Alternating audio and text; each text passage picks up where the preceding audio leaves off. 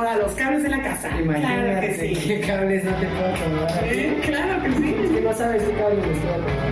No quiero preguntar. Ah, es mi turno. Uh, Este es Diego y sus padres. y no estoy llorando, güey. Y no voy a llorar. No. Güey, te digo que te sale mejor así. Estoy penando, estoy penando. Sí, estás penando. Estoy- estoy- estoy- estoy- Esto es Diego y sus Priders, el programa de educación sexual y mucho contenido LGBT, donde cada semana yo, Diego Martínez, desde el punto de vista de un profesional en la salud y jefe curiosa, te estaremos resolviendo cualquier tipo de dudas de esas que no te atreves a hacerle a nadie. Sobre todo la de hoy. Una de tantas que pueden ser. Ok, supongamos que es hora de empezar, Pepe. Es hora de empezar.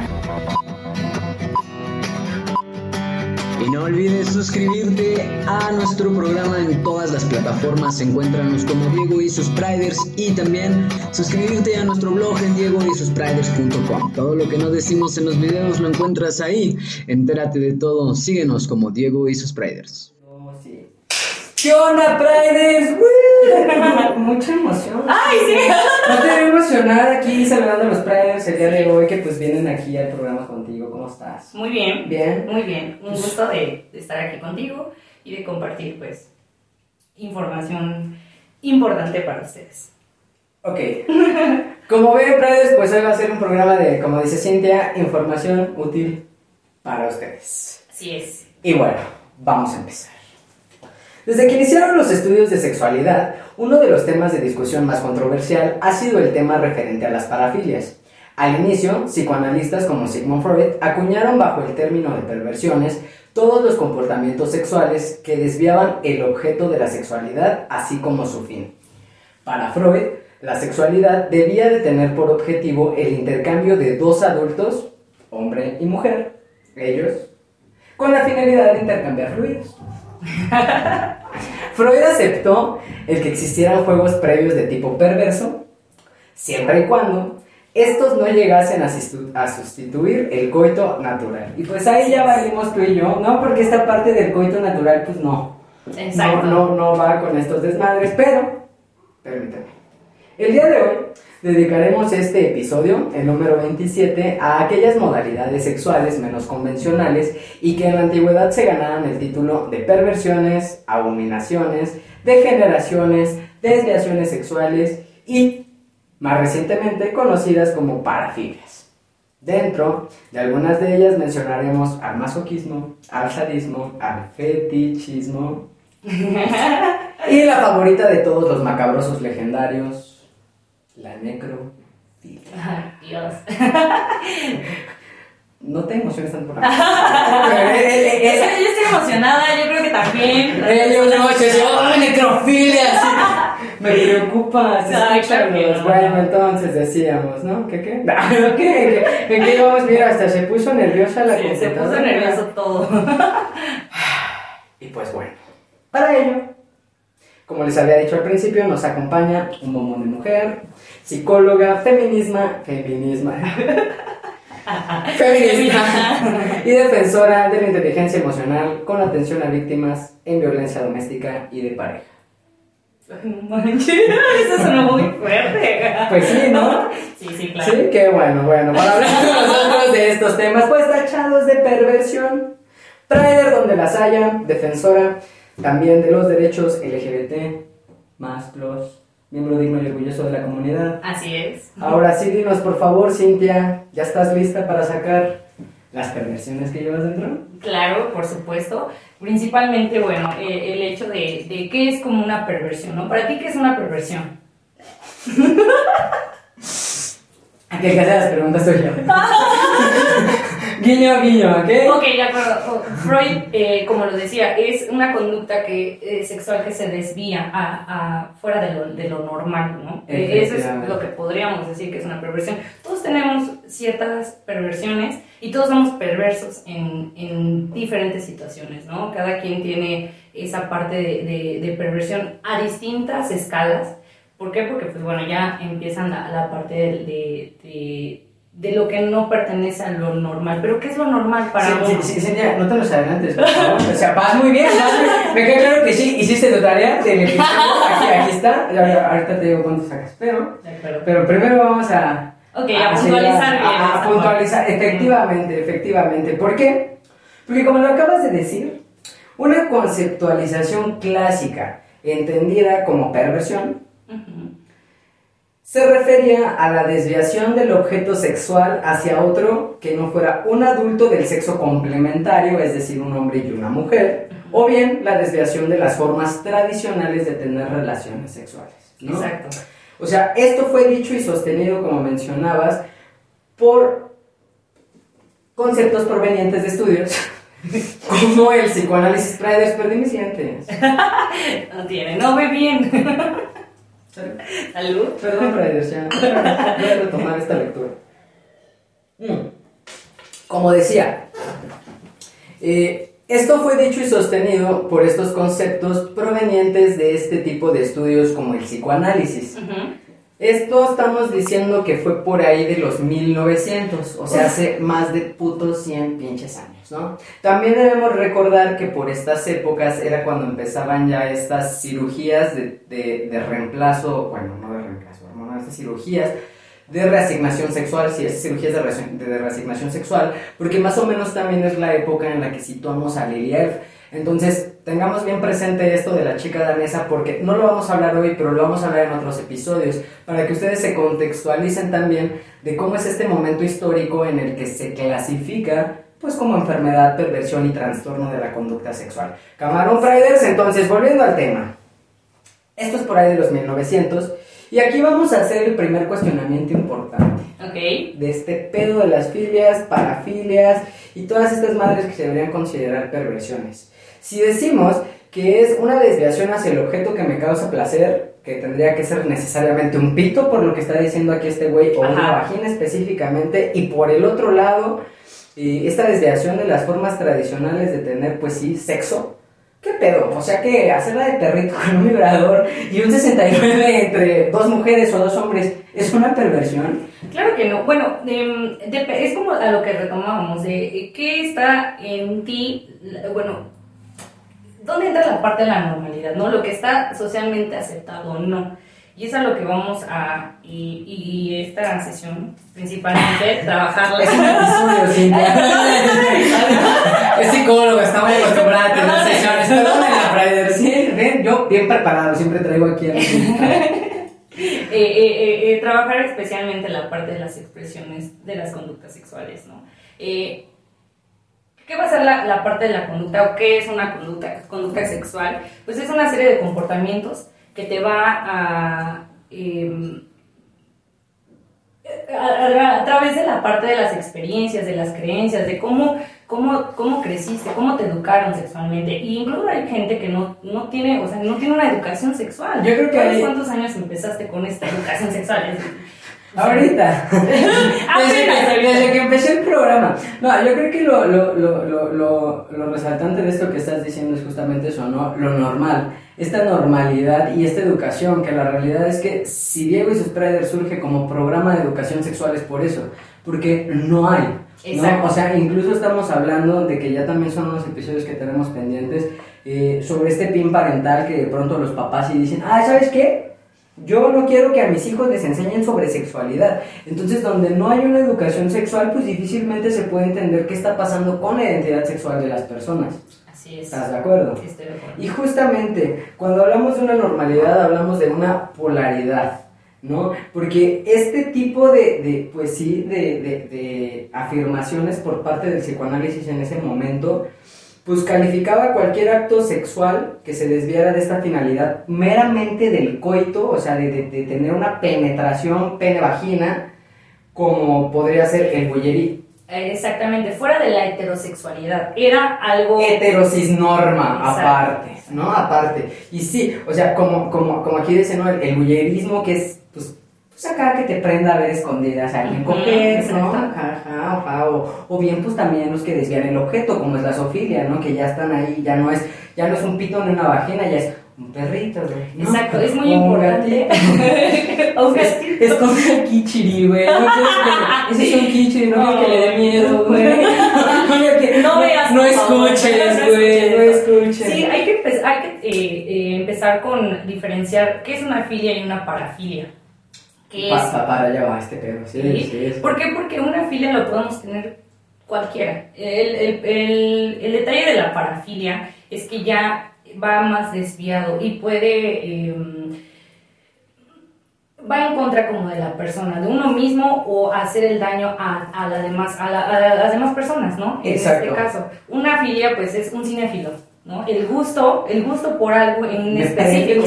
Que no puede ser específicamente sexual. Exacto, bien, es bien, por eso te invité, por eso te invité. Y es que efectivamente, ¿no? Porque si este tipo de conductas antisociales, el simple hecho de que a mí me gustara ver a alguien coger, que puede sonar muy cabrón, güey, es así como de, ay, no mames, güey, pinche enfermo que te guste ver coger a alguien, pero la neta es que, güey, cuando ves porno, ves a alguien coger.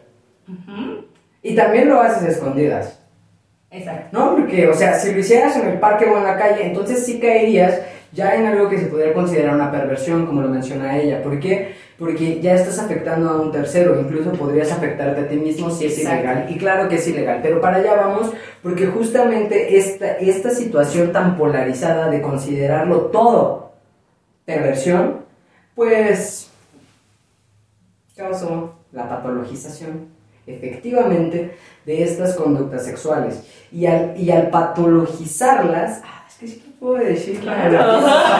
y al patologizarlas, y uh, la verdad es es en ese entonces que, que, que nos damos cuenta cómo esto se patologiza a través de la observación de una persona. Y esta patologización se da no solo a través de la observación, sino a través también del prejuicio que esta persona tiene acerca de estas cosas, ¿no? Porque no lo hacen de una forma, pues sí, libre de discriminación. Libre de prejuicio, discriminación y odio, como diría una amiga mía. Y, y, an- y adentrando en este sentido, cuando nosotros hablamos de este prejuicio, pues tenemos que entender que este prejuicio estaba dictado por lo que era moralmente y no aceptado. Exacto. ¿no? Y, y güey, o sea, si decimos que para los 1905, que es cuando esto ya se considera bien una enfermedad, ahora sí, ahora sí ya estás enfermo, si utilizas tu pito para otra cosa que no sea meterlo en una vagina, es más, cuando vas a la pipí tienes permiso, güey. Pero si utilizas tu pito para meterlo en otro lado antes, tienes delito. Claro. Si estás sustituyendo el sexo vaginal por el sexo anal, uy, super cárcel, pe- enfermísimo. Por eso también este pedo de castigar tanto la sodomía, ¿no? O sea, no se castigaba la homosexualidad como tal, sino como habíamos dicho ya en otros episodios, como en el de matrimonio igualitario, era más bien el hecho de, pues sí, el pito es para tener sexo vaginal y reproducirse. Exactamente, y es como nos retomamos a uf, años anteriores con Marqués de Sade, ¿no? Que Empezó a hacer un, un revoltijo, una revolución sexual en ese sentido de decir, no, no, no, no, no, aquí eh, obviamente era muy claro que él tenía una Pero mentales, muy cañona. Sí, sí. Ahorita Eh, nos vas a decir qué patología tenía. Uy, no, sí. Que cuál es todas, ¿no? Podemos hacer un episodio de él si tú De- quieres. sí, claro que sí, por supuesto. Pero no es un Pride. Ajá. No es un. Es no. No, no, no, no, no. Pero es un ejemplo, ¿no? Que, que, que nos muestra, eh, sí, la perversión, pero también muchas filias, y, y muchas parafilias, perdón, eh, eh, en ese sentido, eh, más allá. Ya hay como un- una parte, un trastorno, pues, Profundo. profundo. Yes. Yes, y es que en efecto, o sea, si para 1905 sus gustos y preferencias, los, perdón, los gustos y preferencias distintos al heterosis norma eran enfermizas, también eran principalmente pecaminosas. Y esto está claro que era en este contexto social donde se regían o se rige todavía por estos valores colectivos y algunas veces, pues, casi todas las veces, provenientes de la religión otras tantas de la familia y mucho también tiene que ver con estas experiencias personales en la interrelación del individuo a la hora de hacerlo con otras personas y por el otro lado en su intrarrelación, o sea, hacia lo interno, ¿no? Cómo yo lo he experimentado yo solito. Porque no es lo mismo ver porno con tu novia mientras vas a coger que ver porno tú solo. Exacto. No es lo mismo. No. no, no es lo mismo. No. no. es lo mismo. No. Estoy de acuerdo contigo, no es lo mismo.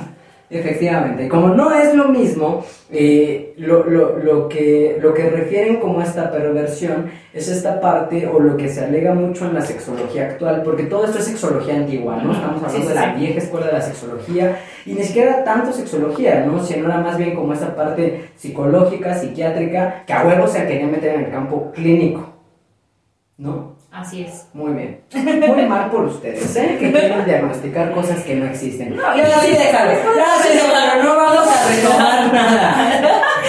Aquí se van los psicólogos. Ah, no es cierto. Adiós. Hasta la vista. Despido, bye. No, eh, sí, sí sería importante a lo mejor después eh, trabajar como esta parte de los trastornos que te comentaba, los trastornos de la conducta, conducta sexual, porque ahí empezamos a meter pues el DSM-5, que ya es como la actualidad, el, el- Bueno, ya casi ya no es la actualidad. ya no es la actualidad, pero sí eh, que se quita la homosexualidad de ser un, un trastorno, ¿no? Yes. Entonces eso pues ya es otra historia. Sí. Igual podemos Y el retomar DSM es igual, posteriormente. o sea, de hecho, de hecho para allá va porque a donde apunta la sexualidad moderna es justamente hacia cómo eh, estos estudios de, de- de patologías pues no eran como que suficientes, ¿no? O sea, en el caso, por ejemplo, estrictamente hablando de la homosexualidad y de la transexualidad, se buscaba, porque debemos dejar algo en claro, para considerar una enfermedad se debe de una enfermedad mental, no solamente debes de cumplir con los checks que te aparecen como, como síntomas o signos de que está presente la enfermedad en el individuo, sino que además también debe alterar al menos tres o cuatro esferas en su vida, ¿no?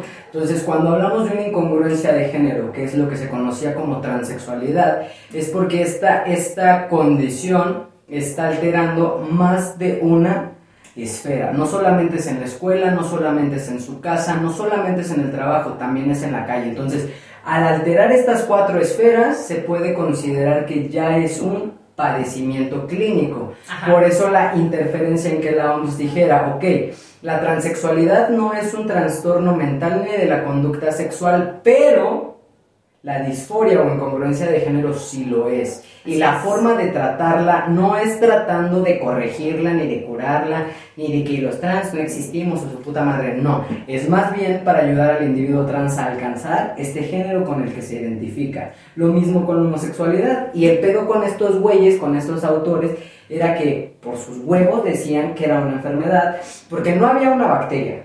Ajá, No había un virus, no había un padecimiento que fuera a matarme, pues por ser gay, ¿no? Sí, eso fue como más eh, social, ¿no? Que, Exactamente. que algo más allá. Entonces, eh, bueno, Exactamente.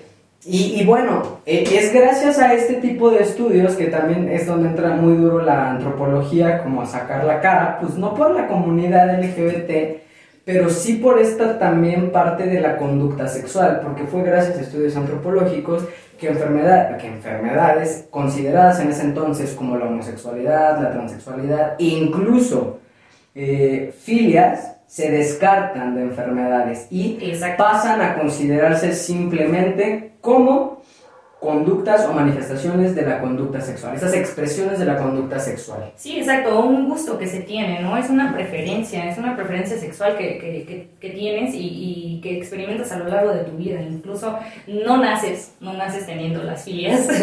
No, no, no nazco siendo... No, no, no naces siendo. ¿Fetichista?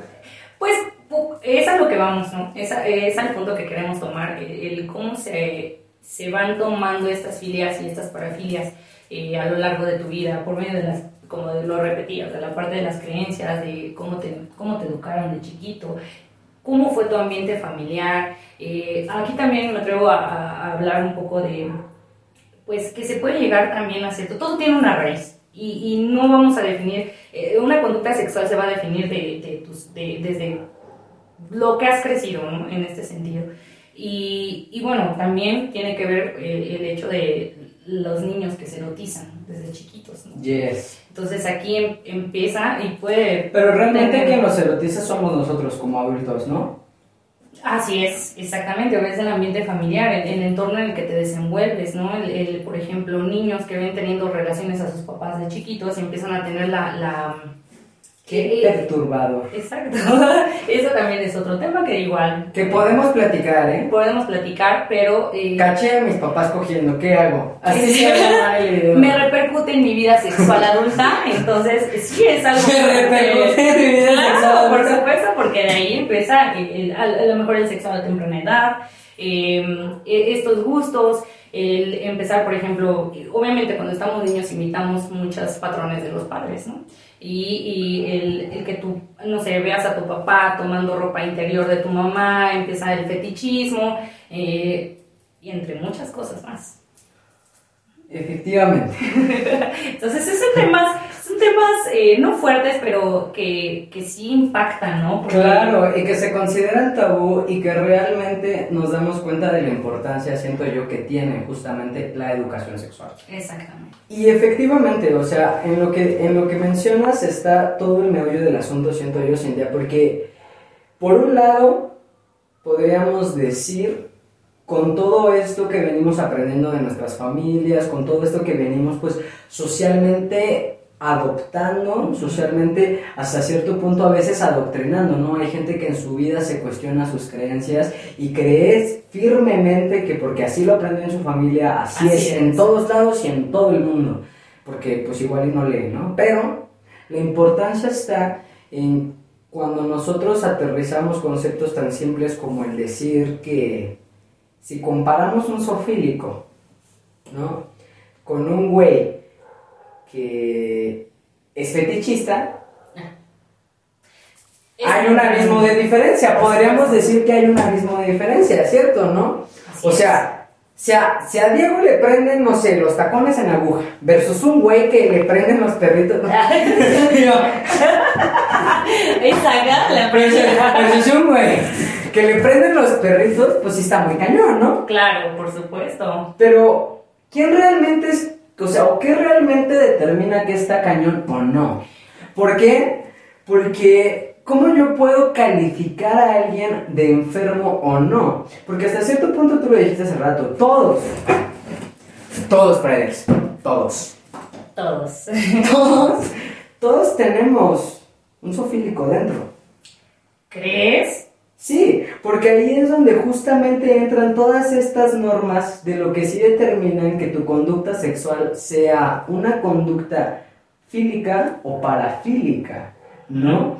Porque yo tampoco lo creía, de hecho yo estas madres las aprendí en la universidad cuando nos daba clase la doctora por la que yo pude identificar mi, mi identidad, doctora Elizabeth. Yo sé que usted nunca me ve, pero, pero la amo y ojalá un día venga a mi programa. Dile que venga. Sí, vengan. Es, Eso, doctora. Ah, es hermoso. Es hermoso. Hay alcohol, mire, hay alcohol, doctora. Fíjense. Nada mejor. Porque ella mencionaba justamente esto, ¿no? Que nosotros tendemos a polarizar porque así es como nos lo han expresado. O sea, para nosotros un sofílico expresivamente es un güey que se está cogiendo a un perrito a un caballo o al animal de su preferencia, ¿no? Así es. Y es a, lo que vamos. O sea, ¿cuál, ¿cuál es la raíz de esta parte? No, es como te digo, no nace siendo sofílico. Aquí tiene que haber algo eh, que lo impulsó a ser así. Pero en realidad sí. Es- En realidad sí tenemos un sofílico dentro porque tú tienes un perrito en tu casa. Mi reptar. La bendición se llama. Paréntesis. Y entonces ahí nos damos cuenta que, que no necesariamente, o sea, a lo mejor a ti te pueden gustar los perros, pero hay gente que dice, a la verga los perros y los animales y no me gustan y no los quiero. Y no existe este vínculo afectivo. Porque las filias implican eh, un vínculo afectivo, no sexo afectivo necesariamente. Y ahí es donde se hace esta cuestión, ¿no? O sea, si yo te dijera que todos tenemos un poquito de sofílicos, o muchas personas tenemos un poquito de sofílicos, porque tenemos este amor irracional hacia los animales. O sea, hay gente, güey, que le compra zapatos a sus perros. ok. Y tienen una filia con sus perros. Está la cinefilia, como tú decías. Y no me necesariamente es como, ah, voy al cine y me la jalo, güey. No, no, claro. No, eso ya es humanizar al perro. Eh, O humanizar al cine, güey. No, no, no, no, porque ahí es donde se, se- supuestamente estos güeyes hacen esta división y dejan de considerarlo una perversión. Porque al principio sí era tal cual una perversión, pervertido. De hecho, de ahí viene que te digan perverso, perversa, pues porque te gusten los tacones, ¿no? Exacto, sí, pero porque su concepto de perversión es muy diferente al que nosotros, por ejemplo, ahorita tenemos, ¿no? Ya más, eh, pues un concepto más concreto, no el que como- nosotros tenemos. eh, el que nosotros tenemos, no el que lo dicte, porque pues así me enseñaron, ¿no? Que una perversión pues es a lo mejor beber alcohol y no es, no Exacto. es esa parte, ¿no? Exacto, y de hecho, bueno, eh, como te decía, esto haría que se cambiaran los nombres, ¿no? Ya cuando se detuvieron realmente a analizar que no podía polarizarse al 100% porque no todas las personas experimentábamos ese mismo nivel. O sea, no es lo mismo que a mí me guste, eh, no sé, el olor a coco para, para coger, que es, un, que es un afrodisíaco, ya haremos un episodio de afrodisíacos, pero eh, justamente, ¿no? O sea, no es lo mismo que a mí me emocione el coco a que solamente cuando huele a coco yo pueda tener relaciones sexuales. Ok. ¿no? Ahí es donde ellos dijeron, oye, es que sí la estamos cagando bien duro, güey. Porque a lo mejor a él le gusta de forma ocasional, pero no necesariamente siempre, ¿no? ¿Por qué? Porque cuando ya hablamos de una conducta ex- eh, exclusiva, es entonces cuando ya estamos hablando de una persona que solamente así puede sentir placer, que es el caso de muchos violadores o asesinos. Exacto, exactamente. Pero para allá vamos. Eh, ok, Pero, pero ya vamos, porque primero quiero aclarar perfectamente el concepto entre filia y parafilia. Estas diferencias que, que, que, que sí dicen estos güeyes, no, ¿saben qué? Sí hay que cambiarlo, ¿no? Hay que separarlo. Hay que separarlo porque no es lo mismo. porque no es lo mismo, ¿no? Ok, entonces, las filias no son más que atracciones hacia determinadas realidades o situaciones, como que te exciten las personas con ropa de marinos, por ejemplo, pero no necesariamente tengas que sostener una relación sexual siempre con una persona que esté vestido de marino, ¿no? Exactamente. Ok. Las filias no se asocian únicamente a la sexualidad o a la genitalidad, que era lo que decíamos hace rato. Y no puede, y, y- se pueden referir, mejor dicho, como a este gusto, ¿no? Mucha gente dice, es mi gusto culposo. Pero al chile, ¿por qué debería sentir culpa, por este tipo de conducta sexual? Sí, ojo, no está afectando a nadie, que es para lo que vamos, ¿ok? Entonces, es este gusto de, de- de- de sentir esta compenetración sexual en cualquier ámbito de nuestra vida o no sexual, ¿no? Exacto. Porque no necesariamente me tiene que causar excitación. O sea, a ti te gustan los tacones y a lo mejor a ti te prende una vieja en tacones, pero no necesariamente te pones los tacones y andas, ¡ah, quiero coger! ¿no? O sea, Exacto. sí, ¿no? o sea, no. tampoco. No es como que yo me la en la calle y diga, huevo, me la voy a coger a fuerza. Porque ahí está la diferencia. La filia es algo que nos gusta o nos llama la atención. Ajá. Por ejemplo, Ese gusto. Por ejemplo, está la agorafilia, que es esta atracción a los espacios abiertos. Todo lo contrario a la agorafobia, ¿no? Que es este miedo a estar en un lugar muy, muy, muy abierto. Entonces, puede ser que la persona no solo le atraiga el parque, sino que además también le atraiga sostener relaciones sexuales. ¿No? Así En es. estos lugares públicos, en estos lugares abiertos, para los que nos escuchan solamente, pues dice cejita, cejita, cejita. ¿no? Cejita. Así, este, Y todos así coger como, parques. ah, sí. Sí, porque yo sí, bueno, nunca cogí en un parque, pero sí de un buen agarre en el parque y sí se siente como esa adrenalina, Esa ¿no? adrenalina, ¿no? O sea, no soy fan, no soy fan porque no, no, o sea, yo sí prefiero pues la privacidad de poder hacer lo que se me dé la gana. Por supuesto. Pero pues sí, ¿no? De pronto estar acá en el parque, la intensidad sí genera esa, esa- necesariamente esa excitación más. Sin embargo, aquí es donde justamente entra esta parte de la independencia de si existe una excitación o no. ¿Por qué? Pues porque las realidades pues pueden tornarse bien distintas, ¿no? De lo que a mí me excita, lo que a mi pareja le excita, Así es. o a lo que la gente en el parque le excita, ¿no? O sea, básicamente nadie quiere ver en el parque a dos güeyes agarrándose o cogiendo. También nota traders, no hagan eso. No hagan eso, sí, no.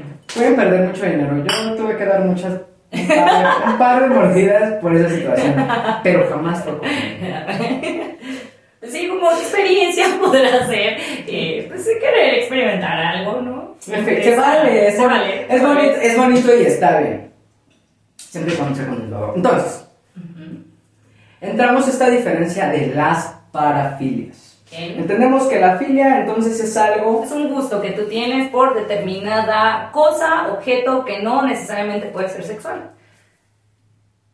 Un gusto muy acentuado. Así es. Bien, Exacto. porque sí está acentuado. Hasta aquí muy bien. Salud, salud, Salud, es un gusto estar Es un gusto de verdad. Traer salud, por una tarde favor. muy amena. Brenda con los Silvia. Salud. Gracias. Muy bien, muy bien. ¿Es en vivo? ¿Es en vivo? ¡Ah! No, no, mis... Y entonces entran las parafilias. Las parafilias son estos patrones de comportamiento sexual en que la fuente predominante de placer no se encuentra en la copula, sino en alguna otra actividad, objeto o situación poco habitual. La característica principal reside en la presencia de repetidas e intensas fantasías, impulsos y comportamientos sexuales en torno a dichas situaciones.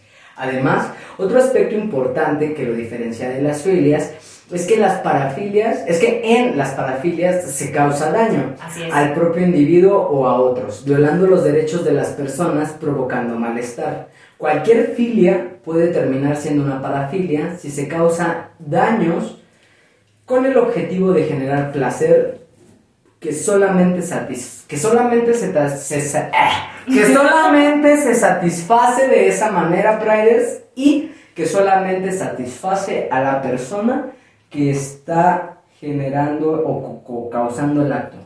Entonces, ya queda bien claro lo que nos mencionabas al principio, ¿no? Que las parafilias necesariamente sí causan este daño a la persona. Ojo aquí, porque aquí es donde también entra mucho este choque de verga, güey. Entonces, si me gusta que me peguen, me están causando un daño o tengo un pedo mental, no. Así es. Ojo aquí. Y ya tú me irás diciendo qué pedo. ¿no? Claro, claro. Cuando nosotros hablamos de una parafilia, en este sentido estricto de que a lo mejor, no sé, me gusta el... Este pedo cuando te amarran. El masoquismo, sadomasoquismo. El Sadismo. sadomasoquismo. ujú. No. Porque van de la mano. El- bueno, pueden ser parecidos el, el- el sadismo al masoquismo y es por eso que el sadomasoquismo, ¿no? Yes, Va un poco que es de cuando ya se suman y dices, ah, la verdad, no sé estoy más enfermo. No, el punto aquí, el punto aquí entonces es esto, ¿no? De sí hay un punto de inferencia en el que es una delgada línea, es una súper delgada línea entre el me gusta que me peguen y el me gusta que me peguen hasta sangrar. Así es. ¿no? Que si no sangro, entonces yo no puedo o no logro tener una erección siendo un hombre, o en el caso de una mujer, yo no logro el orgasmo o yo no logro esta satisfacción sexual en, en- en este encuentro, ¿no? Entonces yo creo que si lo que tenemos que dejar bien, bien claro es esta, esta línea delgada tiene un nombre, para mí es una palabra y se llama consentimiento. ¿Por qué? Porque mientras hay una persona que esté dispuesta a hacerlo y hay una persona que esté dispuesta a recibir, en este caso a lo mejor este maltrato físico, si es consensuado, no necesariamente se debe considerar una parafilia.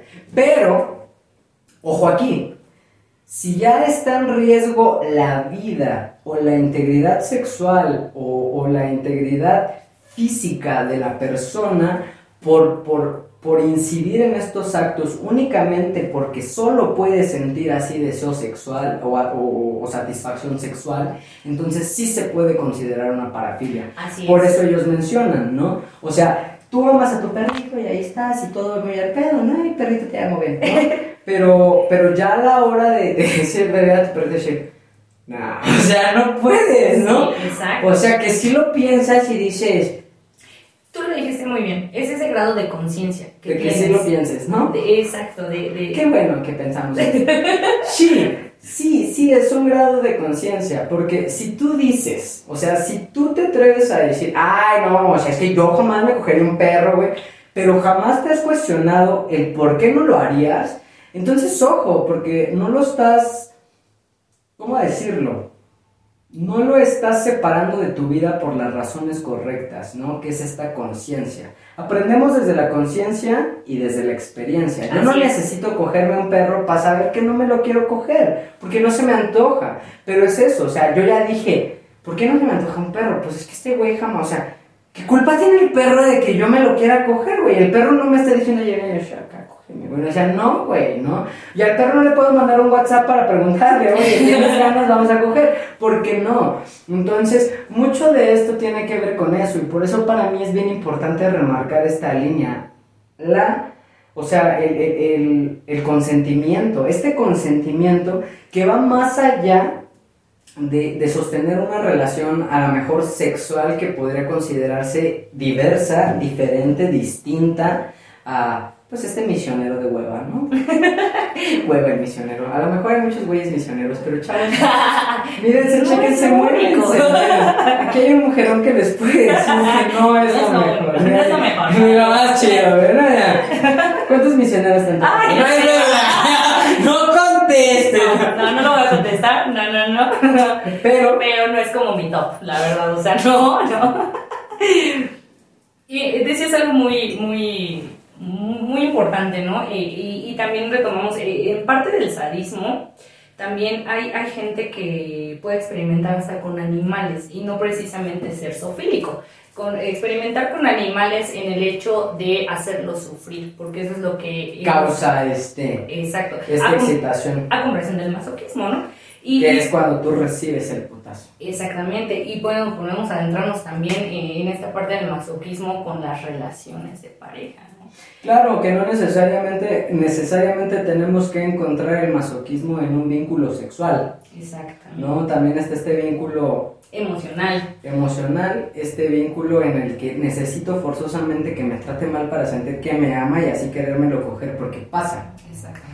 No necesariamente está mal, yo creo que el sexo de reconciliación es lo máximo, pero cuando también existe este grado de conciencia de, ok, sí, ya la cagamos, ya nos perdonamos, ya estamos aquí, pero ya no hay que volverla a cagar de esa manera, ¿no? Así es. Entonces, creo, creo yo que la importancia de entender estas dos diferencias es que tenemos que dejar de polarizar las cosas. Porque si nosotros no dejamos de polarizar las cosas, si nosotros vivimos polarizados, siempre vivimos en este extremo, jamás vamos a tener este equilibrio al que yo llamo paz sostenida, ¿no? O sea, si yo toda la vida me la vivo criticando a las personas que sostienen relaciones sexuales con personas travesti, por ejemplo, que no necesariamente son transexuales, pero que de pronto tu esposo te coge vestido de mujer porque así le gusta y tú lo aceptas, y nosotros decimos, no, no mames, esos güeyes están bien enfermos. O sea, si nosotros no somos capaces de dejar de polarizar, que es una conducta sana de la sexualidad, ¿y por qué es una conducta sana, Cintia? Porque, por ejemplo, en el caso del lesbianismo, es una conducta sana porque no se obliga a ninguna mujer a enamorarse de otra mujer y sostener relaciones sexuales con otra mujer, como sí lo es en el 100% de los casos de abuso sexual a mujeres perpetrados por personas heterosexuales. Así es. Y eso no es penado y eso no está considerado una filia, ¿no? El hecho de que yo quiera a huevo coger, ah, sí, sí, Diego, es una violación. Sí, se le considera violador, sí, pero no se le considera enfermo. Así es. ¿No? Y entonces tenemos este otro lado en el que sabemos que es una conducta sana, por ejemplo, la homosexualidad de la conducta sexual, porque por años, prácticamente por 100 años, se patologizó la homosexualidad nada más porque el pito no quería entrar en una no se le paraba a un güey en una vagina, güey, y entonces dijo, no, pues a ver si me para con este cabrón, güey, Entonces, como tu pito estaba defectuoso, comillas, comillas, para los que nos escuchan y no nos ven, o sea, como el pito estaba defectuoso y solo se paraba con otro pito, entonces también es solo una enfermedad. Y la neta es que no, es una conducta sana porque no se le obliga a ningún hombre a sostener relaciones sexuales con otro hombre o hacerle una felación a otro hombre, como sí lo es en el 100% de los casos de pederastía o de abuso sexual infantil. Y el abuso sexual infantil, el 100% de los casos, es perpetrado por una persona que es perfectamente consciente de que lo que está haciendo el menor no es algo que debería de estarle haciendo un menor. Entonces, entendemos esta diferencia. Y ahí en el entender la diferencia entre una conducta sana que no perjudica a un tercero y una conducta en la que sí. ¿Por qué? Porque un asesino serial, vean leyendas legendarias, un asesino serial justamente y mata por eso bueno, no todos, pero algunos sí matan por este placer sexual que les provoca la necrofilia, ¿no? Y esta necrofilia, pues es, es tanto el placer sexual que sienten en ese momento, al arrebatarle la vida a alguien, que por eso sigue y sigue y sigue y cursa hasta un trastorno y cursa una enfermedad hasta poder arrebatar cientos de miles de vidas. Sí, claro, y ya entramos en otros... eh, Y en, en otros temas, En muy- otros muy- temas muy muy- cabrones, ¿no? así es. Salud, Prayers. Salud. Vean leyendas legendarias si no lo han visto. Yo sé que Lolo y Badía jamás van a ver mi podcast, pero este programa es por ustedes, los amo. Vamos a continuar. Vamos a continuar. Y es que sería después, gracias al doctor Juan Luis Gallou y a muchos estudios antropológicos en los que él basaría parte de su trabajo, que, que él se propone que esta, bueno, que él propone que esta polarización, que está así de, no, no mames, está muy cabrón que digas que todos los que amamos a los perritos, ya, queremos cogernos a los perritos, güey, o que todos los güeyes a los que nos gusta la mejor que pues nos metan un putazo ahí cuando estamos cogiendo, que nos amarren, güey, Ya, pues somos somos, somos, somos ajá, güey, o sea, porque yo no obligo a mi pareja a amarrarme, ni mi pareja me amarra a huevo, ¿no? Entonces, este güey dice que esta polarización es extremadamente radical y lo es, y, pide que desaparezca, ¿no? Y, esto da este espacio a que surge este nombre de las expresiones de la conducta sexual. Él dice que, pues, de acuerdo a lo que se observa en estos estudios antropológicos, pues, básicamente dice que se da cuenta de que prevalecen la eh, que estas conductas prevalecen en la mayoría de los humanos de diferentes formas y en diferente nivel de intensidad, por decirlo de algún modo. Y entonces ahí es donde ya se, se, se puede considerar, pues, qué tan sofílico soy, qué, qué, Sí. qué tan fetichista soy, qué o sea, ahí es donde ya entra todo este des- Es, es como, eh, estas podrían ser como unas de las más leves, porque bueno, nos podemos adentrar a otras más profundas y más, eh, más intensas que la necrofilia y la zoofilia, ¿no? Y, Hay algo más puedes- intenso que cogerte Sí. un cadáver. Sí, te juro que, mira, eh, hubo un tiempo que, que me enteré o vi en, en internet de una... practiqué. Que estoy investigando, ¿vale? No, de, de, un, de un, una persona, un tipo francés, que se llama Wanda Lepiut. Entonces lo pueden googlear así, Wanda Lepiut, es francés. eh, Ay, yo se los dejo en mi sí, sí, sí. entendí. De una persona que tenía muchas parafilias, ¿no? Que a, a- a temprana edad, a los 8 años, descubrió que él servía para ser lastimado y para ser esclavo. Tanto así que su- su- sus problemas pues llegaron un poco más intensos, el gusto por la coprofilia, por ejemplo, el comer excremento de otras personas. Eh, eh, eh, también adentrarse a la parte del fetichismo con los tacones, incluso que pues fuera lastimado, Ay, con un tacón arrancándose los pezones. No, o sea, eh, No, que no, no, no,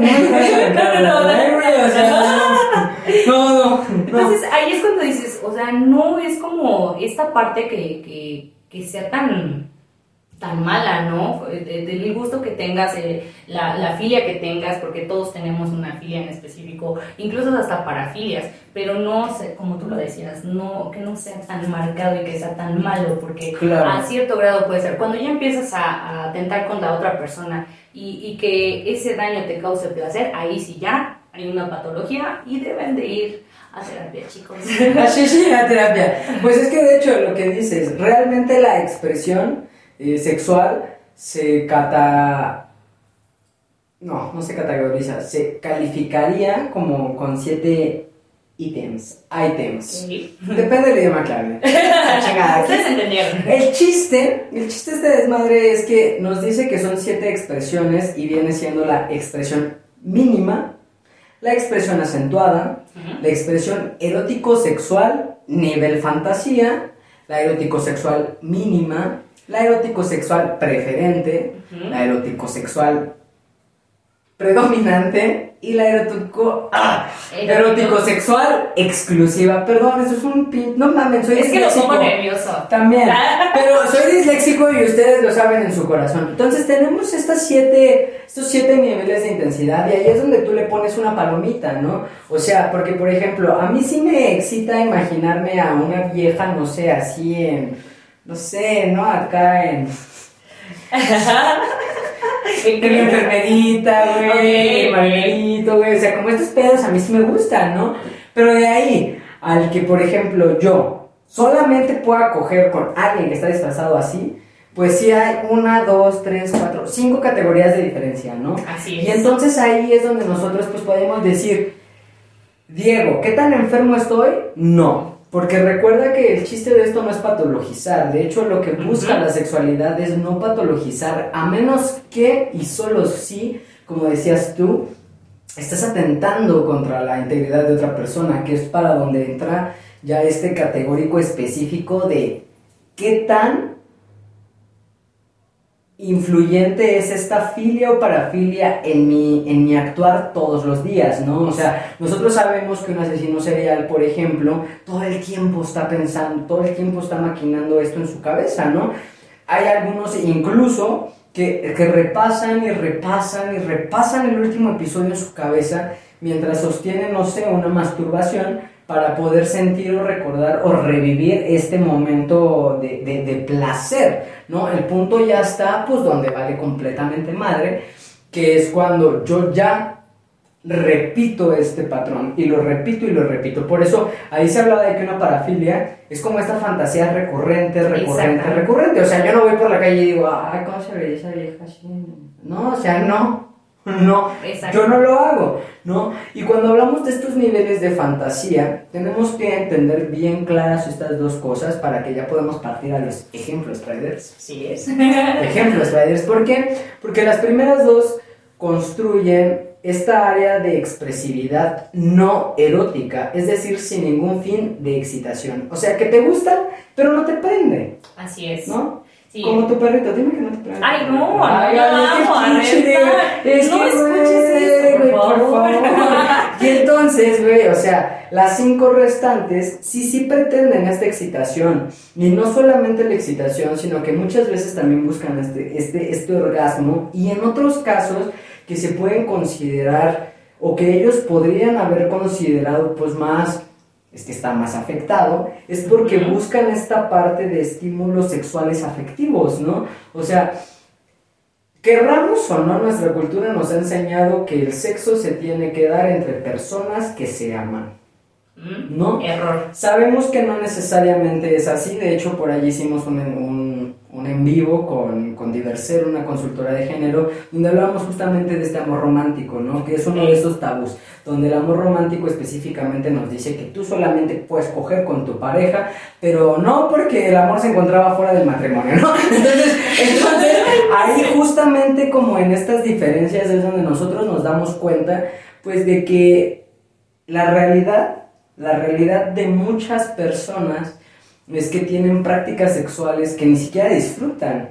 Así es, exactamente. Y es cuando eh, gira eh, tu entorno a, esa parte, ¿no? De ya querer satisfacer ese o, llegar a ese placer por medio de algo más allá.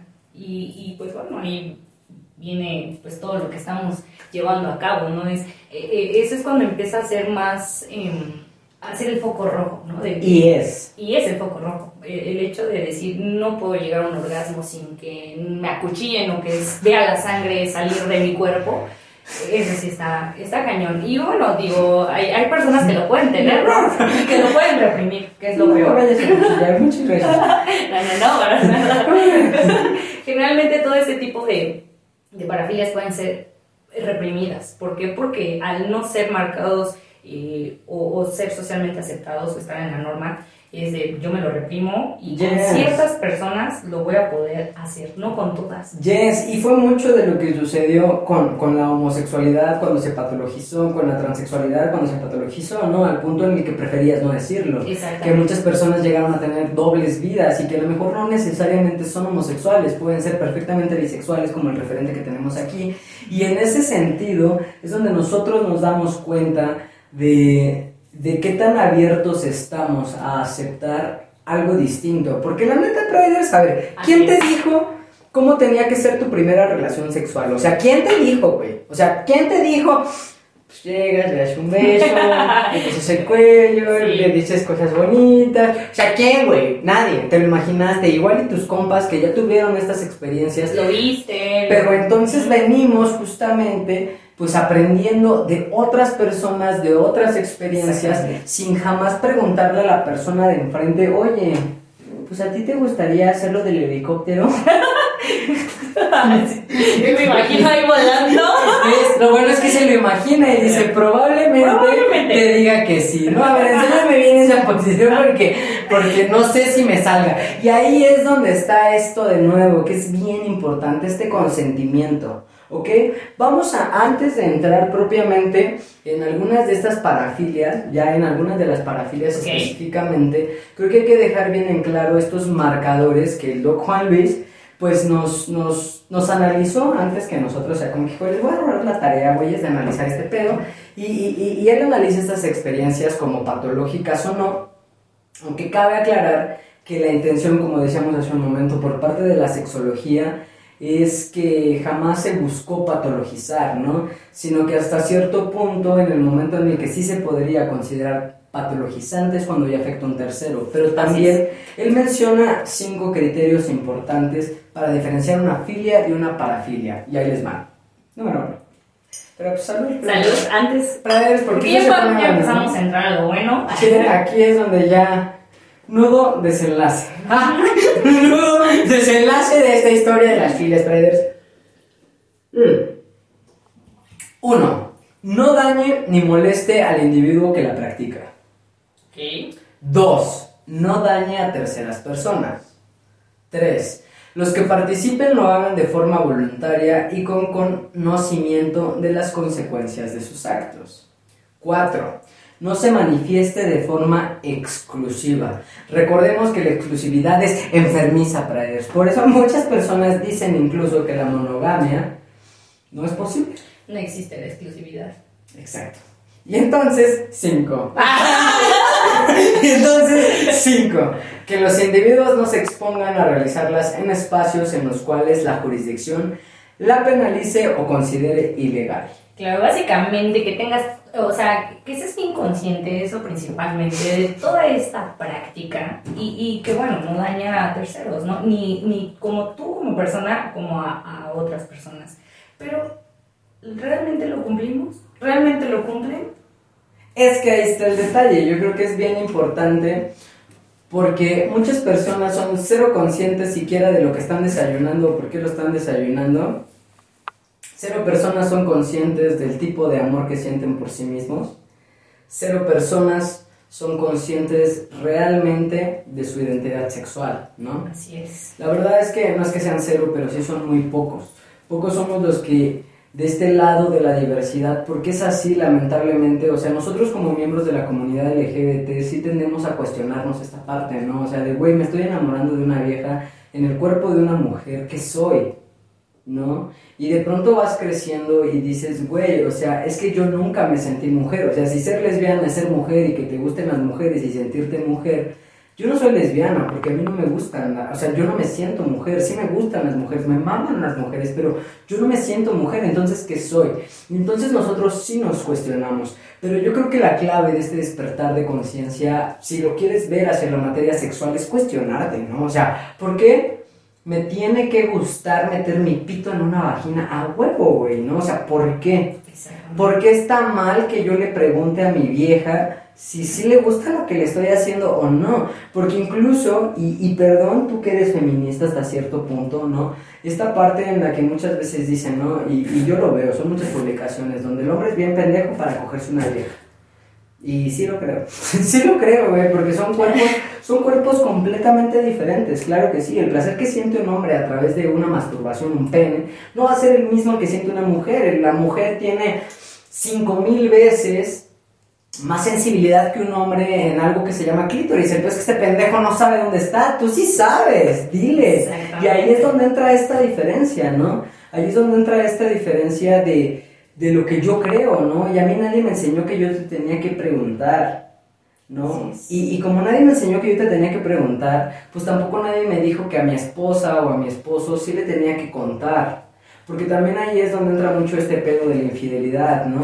Muchos de los matrimonios que llegan a terapia, no me vas a dejar mentir, son estos matrimonios en los que descubren al güey que tiene una pareja sadomasoquista, ¿no? Y es ¿por qué a mí no me dijiste? ¿Quién te hizo tanto daño que sientas que solamente pegándote puedes sentir placer sexual? Y es que es a lo que vamos, es un elemento muy importante la parte de la comunicación, el, el, el cómo tú tengas ese, bueno, más, más que la confianza que tengas es tú la confianza que te tengas para poder expresar lo que yo, lo que sientes, ¿no? Y lo que realmente quieres con, con, tu con esa persona.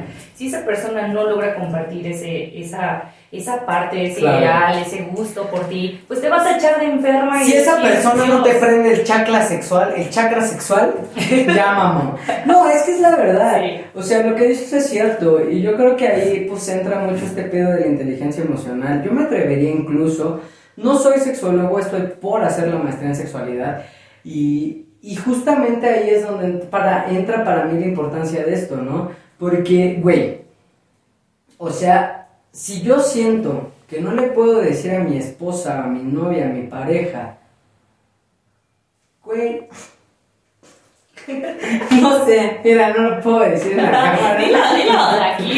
Quiero saber, ¿no? Quiero saber. Es importante saber. No, o sea, no, es un ejemplo. Si, yo no soy capaz de decirle a mi esposa como hombre, oye, me, gusta, me gustaría que me penetraras, por ejemplo, ¿no? O que, no sé, méteme el dedo por ahí, güey. O sea, si yo no soy capaz de decírselo a mi pareja, porque me da pena, porque siento que mi pareja pueda rechazarlo, pues, güey. O sea, ¿Por qué con ella no, pero con tu amante sí? Ese es, ese es, ¿No? correcto, exacto. Porque entonces sí lo buscas con otra persona. Es que Diego no me conoce, porque pasa. O sea, a mí me ha tocado que me dicen, es que, güey, o sea, yo no he podido decirle a mi novio, siendo un hombre gay, y yo no he podido decirle a mi novio que yo lo quiero penetrar porque él es pasivo. Digo, porque él es activo. Pero no se atreven a decirlo. Por eso, o sea, yo no le puedo decir a mi novio que, que, que, lo quiero penetrar porque él es, porque él pasivo. O sea, yo, no, yo casi nunca termino porque él es, él es activo y yo lo quiero penetrar. ¿No? O sea, y me mama que me penetre, güey, pero yo quiero, o sea, yo quisiera penetrarlo para poder terminar. Y no puedo decirle porque él, él se define como activo, ¿no? Y yo sé que él no le va a gustar. Entonces, güey, ¿por qué estás con una persona que sexualmente no puede corresponder esta parte de ti, ¿no? Diego, porque el sexo no lo es todo, no lo es todo, pero sí es bien importante cuando nos vamos a estas, a estas situaciones, ¿no? Cuando nos vamos a la situación en la que, pues a lo mejor sí me gustaría, sí que me echara un chingo de chocolate en el cuerpo, güey, y me lo chupara, o sea, son cosas que la gente de pronto se cuestiona y se queda en fantasía, y no necesariamente tiene que evolucionar, porque como vimos hay niveles, ¿no? Así es. Niveles de intensidad, y que la neta, muchas veces, y es parte de, de algo que se hizo en un estudio llamado Kinsey, bueno, por un autor llamado Kinsey, él, él mide estas, estas ondas porque también no hay una forma específica de decir, oye, sí. Sí, la neta es que tantas personas en el mundo presentan esta filia o esta parafilia, la neta es que no. Así es, y no tampoco nos vamos a pasar investigando, ¿no? A ver, ok, con él no, pero pues igual voy a estar investigando con quién sí. Exacto. Con quién sí llego a hacer el clic y pues ya, Exacto, como no hay un censo, como no hay un censo así que tú digas, aquí en este libro del INEGI del 2000 dice, dice que todas las personas entrevistadas de Santiago de México Saludos a los amigos de Santiago de México. de México, ¿no? Aquí todos son parafilios, o sea, no. Así es. Como no existe este estudio, la realidad es esa, ¿no? Que todo se resume a confianza y nuevamente consentimiento, ¿no? Si, si no te sientes, siento yo como como libre de poder expresar esta parte de tu sexualidad, ya ni siquiera tu personalidad, esos ya son otros perros, ¿no? sí. sí, pero si ni siquiera hablando a nivel sexual, tú te sientes capaz de ser libre con tu pareja, pues esa no es tu pareja. Mencionaste tres puntos importantes, la parte de la concientización, la parte de la confianza y pues sí, la comunicación. Pero esto que, que, que, venga de ti para poder también expresarlo a la otra persona, ¿no? Claro. Y sentirte con esa confianza, de decir, sí, tengo este gusto, tengo esta situación, eh, no me van a venir a juzgar por tener este tipo o, o, crucificar, ¿no? Por, por esta parte. Ya, esa era mi opinión. Salud, salud, salud, porque entonces hasta aquí se entiende bastante bien que para considerarse un trastorno, o sea, es una parafilia, debe necesariamente causar daño, ya sea un daño importante al individuo que la practica, dañar a otros o que alguno esté explícitamente siendo obligado o sometido a practicar o realizar cualquiera de los actos, que este sea algo exclusivo, o sea que solamente así pueda sostener una relación sexual, como decíamos, lo es en el caso de muchos violadores o asesinos seriales. Neta, escuchen leyendas legendarias, Badía, te amo. Ruiz, y que además también incumpla las leyes de donde te encuentras, ¿no? ¿Por qué? Porque lamentablemente, y esto es algo que, que sí tengo que decir así como es, no para incitarlos, no para invitarlos, sino para hacer conciencia, porque cuando hablamos de una conducta sexual sana, hablamos de una conducta, como decíamos, de dos iguales, o hasta cierto punto iguales, que pueden aceptar o que pueden decidir de forma consciente lo que van a hacer y la consecuencia de lo que van a hacer, ¿no? ¿Por qué? Porque existen muchos casos, por ejemplo en el caso de la pedofilia, donde hay lugares que sí es legal, muchas partes en México, o sea, hay lugares en el mundo donde es legal casarse con un menor de edad, pero no es legal la homosexualidad. Hay lugares en el mundo donde sí es legal eh, este matrimonio infantil, muchas partes en México lamentablemente lo son, pero no es aceptable la identidad de género transgénero, ¿no? Entonces, creo, creo yo que no necesariamente este punto de la legalidad, o sea, en, en, el que, ah, si es, sí es legal coger en el parque, entonces no cojo en el parque, pero sí me cojo a un menor de edad en mi casa, o sea, eso no está chingón.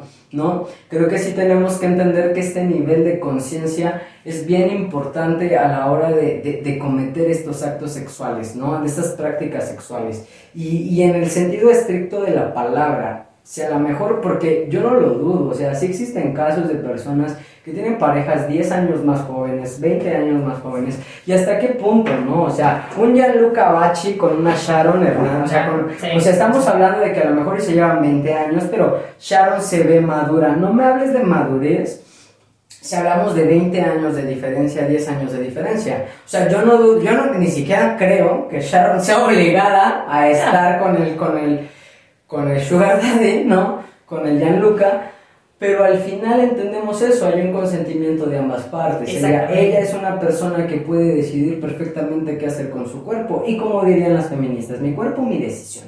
Y yo lo creo, lo entiendo, lo respeto y lo acepto perfectamente. El punto aquí es entender y separar esa, esa parte en la que tú dices, me voy a coger a un menor de edad. ¿A qué edad te estás cogiendo a ese menor de edad?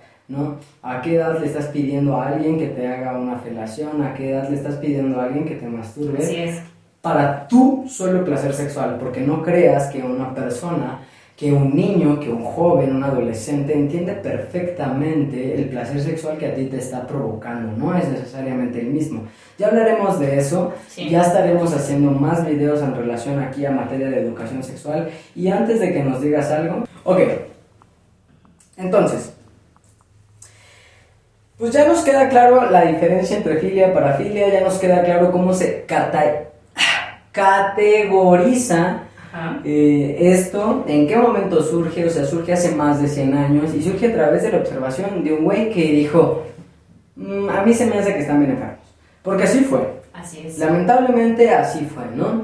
Entonces, eh, solamente, pues para dejarlo aquí en la mesa, aquí en la mesa, yo voy a enlistar y mencionar solo algunas de, estas filias o parafilias para sacar ejemplos breves de nuestros niveles, pues de filia, ¿no? O sea, la realidad es esa, es quitarle este estigma de, es que a mí me gusta que me amarren es una enfermedad. Cero lo es, cero lo es, como decíamos hace un momento, o sea, si hay alguien que quiera hacerlo, si hay alguien que quiera amarrarte, y metértela mientras te la amarra, listo.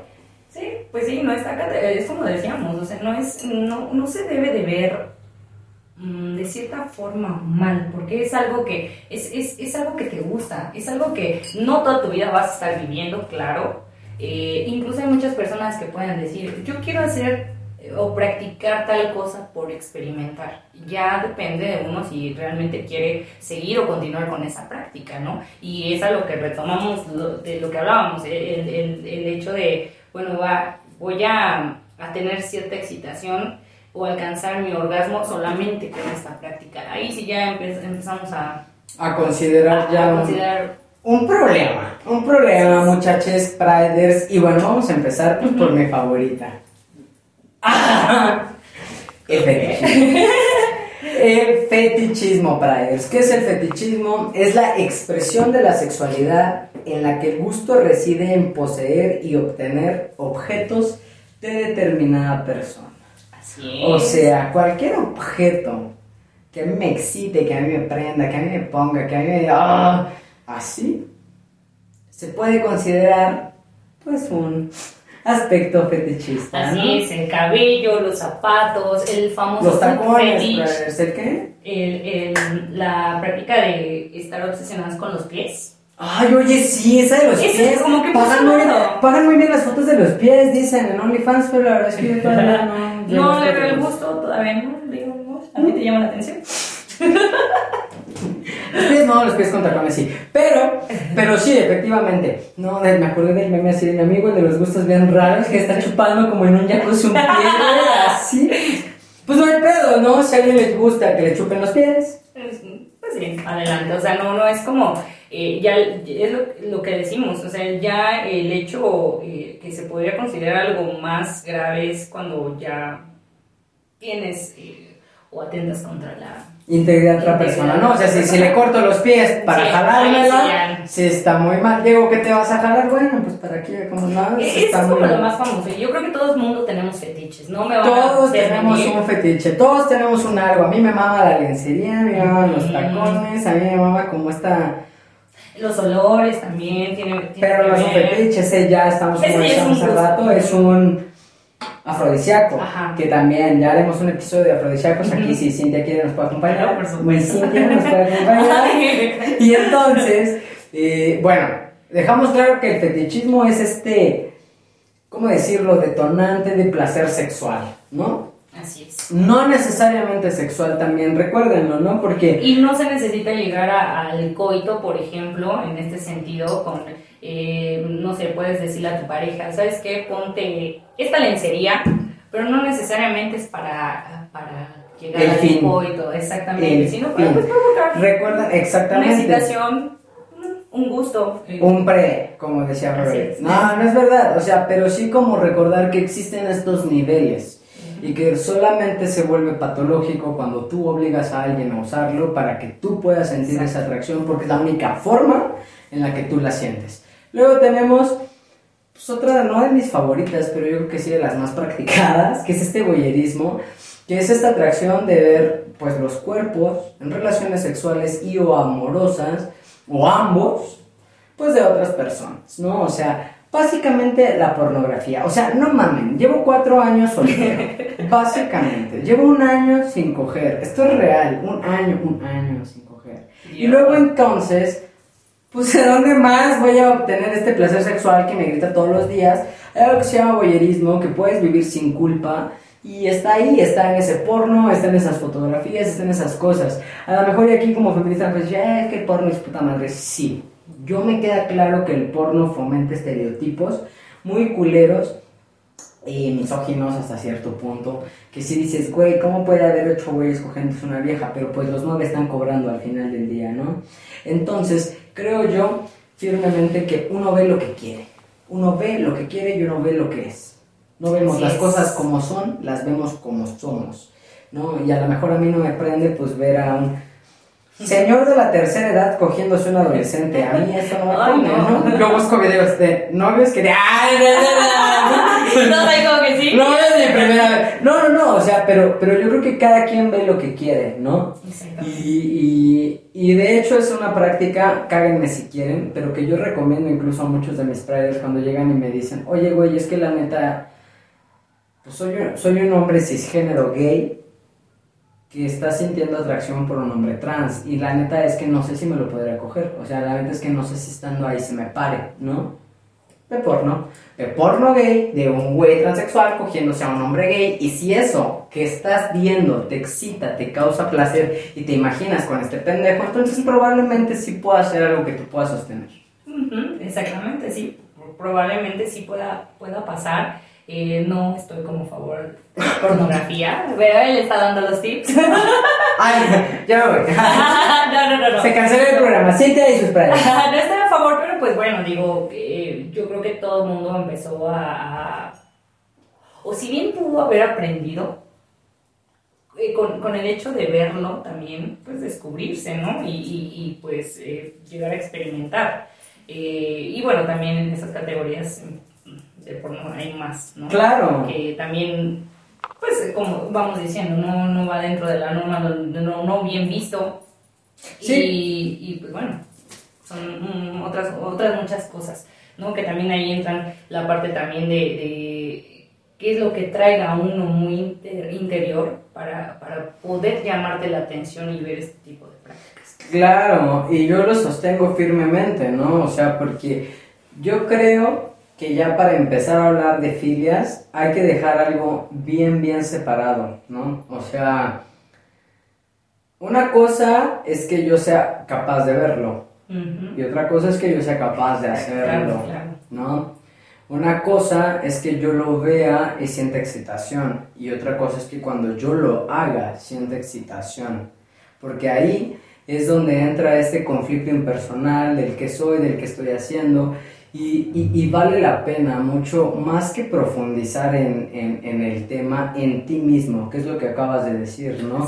No necesariamente tienes que tener un pedo con tu mamá para que te gusten los tacones, o no necesariamente tienes que tener un pedo con tu papá porque te gusta a lo mejor que te penetren dos hombres al mismo tiempo, güey. O sea, no tiene nada que ver. Más bien tiene que ver contigo y tus límites, ¿no? Hasta dónde tú pones límites, qué tantos límites te pones, en qué aspectos. No necesariamente la sexualidad tiene que ser un, un aspecto limitante. Así a mí es. me encanta porque un amigo mío, Tocayo, dice, ¿no?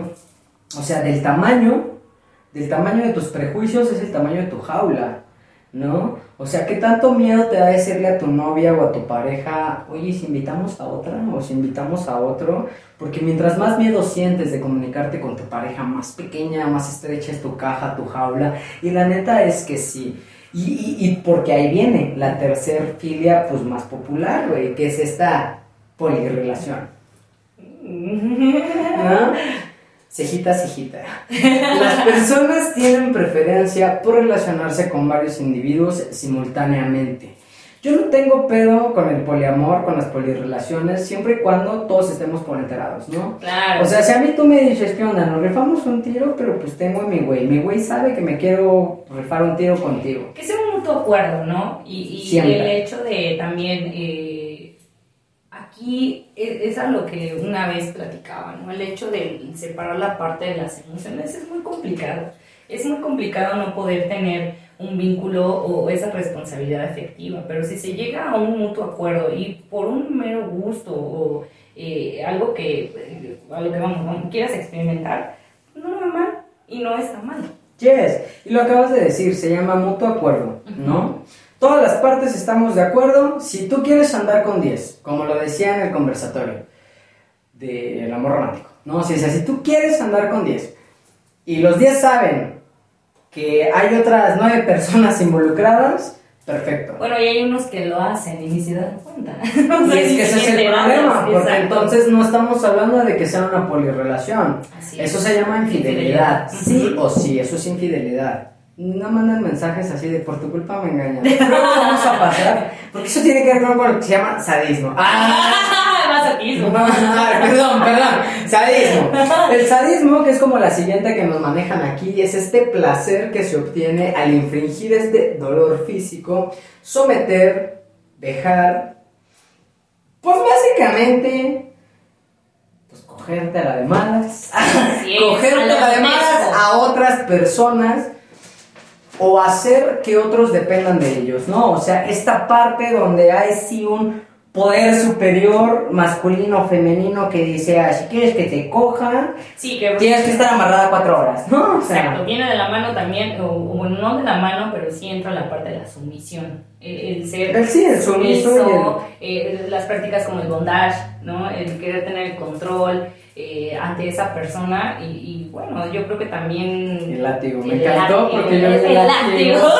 bondage, güey. No, es- no, el bondage no, el bondage es la práctica del amarre, que es, es muy bonito, la verdad, sí, eh, podría ser hasta cierta parte artística. Erótico. Erótico, artístico. Ya hablaremos de estas diferencias Sí. del erotismo y este pedo, ya estaremos, les digo, metiendo más episodios de educación sexual. Así es, Pero entonces sí, ¿no? así es. Sí, sí se entiende perfectamente que, que esta parte de la sumisión, pues sí puede generar este placer. Así De, de- de- de sumiso y dominante, ¿no? Y que muchas personas pues lo llevan a cabo. Sí, de hecho sí, o sea, un, un alto porcentaje, Priders, ya ahí les pondré un estudiecillo en el blog, pero un alto porcentaje sí dice, oye, no, o sea, eh, mis casos de infidelidad han sido por que se hace una práctica masoquista fuera del, Así es. fuera del matrimonio, pero ya vamos a diferenciar masoquismo y sadismo. Sadismo.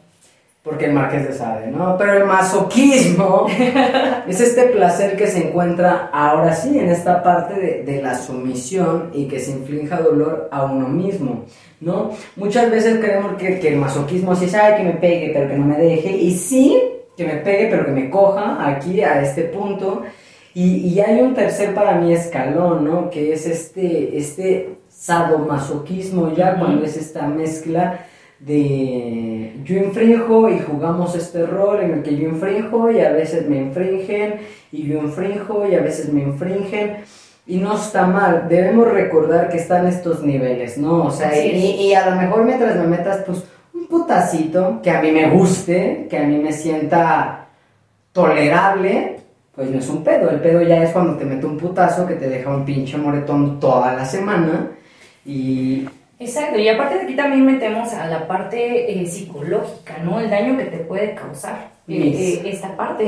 Porque yo una vez vi una película, recientemente no recuerdo bien el nombre, voy a buscarla, pero sí habla de un asesino serial en el cual pues realizaba distintas prácticas, entre ellas pues el sadismo y el masoquismo. Eh, una mujer que la usó de sirvienta durante cuatro años de su vida y se acostumbró la mujer a ser maltratada física, emocional, eh, de todo tipo de, situaciones. Es una película interesante, sí está muy intensa para el año en que salió. Y, y, y, pues bueno, de tanto práctica eh, agresiva, de tanto maltrato, esta mujer se hace dependiente a ello. Cuando se logra separar de esa persona, de su, de su agresor, de su violador, de todo, eh, ella se suicida porque ella necesitaba de eso, necesitaba de ser maltratada, necesitaba tener esos tratos y, pues bueno, ahí es cuando ya llegamos a un nivel muy alto, pero que sí se puede obtener por medio de, de, de estas prácticas, ¿no? A veces no lo logramos ver, pero pues es parte de, de vida de muchas personas. Entonces sí, sí, son como, es lo que decíamos, los niveles que pueden tener, que desde pueden lo- existir. que pueden existir. Y yo creo que es bien importante lo que acabas de decir, Cintia, porque al final nosotros como, como individuos sexuales que lo somos, es más, desde niños somos seres sexuales, ¿no? Así es. O sea, y no necesariamente hacia un erotismo, hacia una relación sexual, pero somos seres sexuales. Ya estaré montándoles un episodio muy cabrón de este pedo, les va a encantar, Priders. Pero sí, ¿no? O sea, desde niños somos estos seres sexuales que estamos descubriendo nuestra sexualidad y que de pronto tenemos como estos tabús, estos prejuicios de nuestros padres que nos dicen, ¡Ey, se dice pilín y no pene, ¿no? Así es. Yo le digo pito porque a mí me gusta la palabra pito, pero al final pito es una palabra muy relacionada al pene, ¿no? Eh, parte de lo que defiende mucho esta, esta insistencia sobre la educación sexual es, es prevenir el abuso sexual infantil estrechamente. ¿Por qué? Porque los niños que sufren abuso sexual infantil no saben que, es abusa, que son abusados o que fueron abusados hasta una edad tempranamente adulta o tempranamente joven, ¿no? Cuando alguien te dice en la escuela que nadie debe de tocarte sin tu permiso, etcétera, etcétera, o que si tú no estás entendiendo lo que la otra persona te está haciendo, no significa que estás siendo abusado, creo que ahí es donde vale la pena ahondar en este tipo de, de, de- de información, ¿no? Así es. Porque mucha gente no sabe que está viviendo este tipo de situaciones. Creo firmemente en lo que acabas de decir porque algo de lo que se postula dentro del coaching, que es que el 95% de los quiebres está asociado a la falta o carencia de amor propio. Muchas veces la falta o carencia de amor propio no está casada con el hecho de que, ay, yo no me sé amar, es que nadie te enseña. Y como nadie te enseña, entonces cuando tú sientes este primer, yo le digo, brote de amor o este despertar de amor, que no necesariamente tiene que ser amor, porque puede ser una conducta, una conducta que afecte tu personalidad o tu vida, pues ahí es donde ya se ve el putazo, ¿no? ¿Por qué? Porque si a lo mejor tu primera relación sexual es con una persona que te violenta, sexualmente hablando, o es una persona que no necesariamente tiene una responsabilidad afectiva contigo, pues ahí es donde viene otra vez de regreso este madrazo, porque tú vas a buscar eso siempre. Ese mismo patrón. Y no necesariamente es porque no te ames, o no necesariamente es porque tú no entiendas este pedo, ¿no? Sino más bien es porque no sabes, que no sabes, que así no debería de ser. Ay, Fred, no es COVID, no es COVID. ¿Cómo sabes que así no debería de ser o que así debería de ser? Es bien simple. ¿Cómo tú realmente te sientes bien y pleno? Siento yo. Así es. Sí, tiene mucho que ver con esta parte de... y, y, sí influye también el, el, medio en el que te desenvuelvas, el, el, tus relaciones amistosas, familiares, ¿no? el hecho de que a lo mejor no te permitas platicarlo con estas personas porque no tienes la suficiente confianza, porque tengo un miedo de que esa persona me vaya a decir no eh, o me separe de ese vínculo que no estoy preparada para dejar. Entonces sí es algo muy interesante y, bueno, que también lo podemos retomar en otra, en otra plática, ¿no? El, hecho también de, cómo se logra el amor propio o cómo se va construyendo. ¿Quién te enseña a, tener ese amor propio. Claro, y yo creo que sí, sí, pues no es mame, pero yo creo que mucho del amor propio está estrechamente ligado a cómo nos expresamos nosotros de forma sexual. Pero bueno, tienes toda la razón. Ya estaremos hablando de eso en otros episodios, Praes, ¿no? No sean atascados. No quieran todo de una vez porque ya viene la favorita de los legendarios macabros. La necro. Ah. y pues la necrofilia, Priders, es esta conducta sexual de la persona que tiene relaciones sexuales con cadáveres humanos, que como hemos aprendido en leyendas legendarias, pues puede ser fresco o no tan fresco el cadáver. ¿Has visto la película del Necromantic? No. No, ok, pues es un, claro ejemplo, es un claro ejemplo, es una película de los años, no, no me acuerdo, 70 eh, muy explícita en cuestión de la necrofilia y ahí te lo explica en todo su esplendor. Entonces, sí. En mi cara de terror. Sí, muy, referida a las películas, porque sí, sí Yo te son, de una pasión. las películas que están marcadas como, como cine grotesco o. Pues, pues suena Suena que si hablan explícitamente sobre coger con un cadáver. Sí, y como dices, me recordó a la parte del el, el cadáver fresco, el cómo lo pues no tan fresco. Hay segunda parte también. Pero también está padre como análisis, ¿no? Como poder, eh, te, te, digo, o sea, te digo, enseña la necrofilia a todo su esplendor. Claro. No, pues bueno, con estas referencias, ven por qué le invité, porque ya sabía de lo que hablábamos. Traders pues hasta aquí se queda este episodio de educación sexual. Realmente si quieren saber más sobre algunas filias, etcétera, realmente escríbanos. Estaremos haciendo ya cápsulas especiales aquí con mi Cintia para que se puedan cuestionar y, y, recuerden, o sea, recuerden que tener una o varias filias es perfectamente normal, ya que es una simple expresión de la conducta sexual. Sin embargo, si por otro lado consideras que podrías estar presentando una conducta parafílica, una parafilia específicamente, y no sabes qué hacer, también contáctanos, Prader. Y con gusto te vamos a orientar para recibir un manejo adecuado. Muchas veces, por ejemplo, en el caso de la pedofilia, que es bien culeramente juzgada, ¿no? Así, ah, que le gusta cogerse a los niños, güey. Hay personas que realizan tratamientos de auto pues sí, o sea, cuando te matas todos tus espermitas o cuando te matas todas tus, tus hormonas sexuales reproductoras para, para, no sentir ese deseo, porque mucha, mucho de, del deseo sexual está desencadenado por las hormonas sexuales. Entonces, el sentir, el vivir o el tener una parafilia, más bien el vivir con una parafilia no implica que seas un enfermo discapacitado socialmente hablando, todo lo contrario.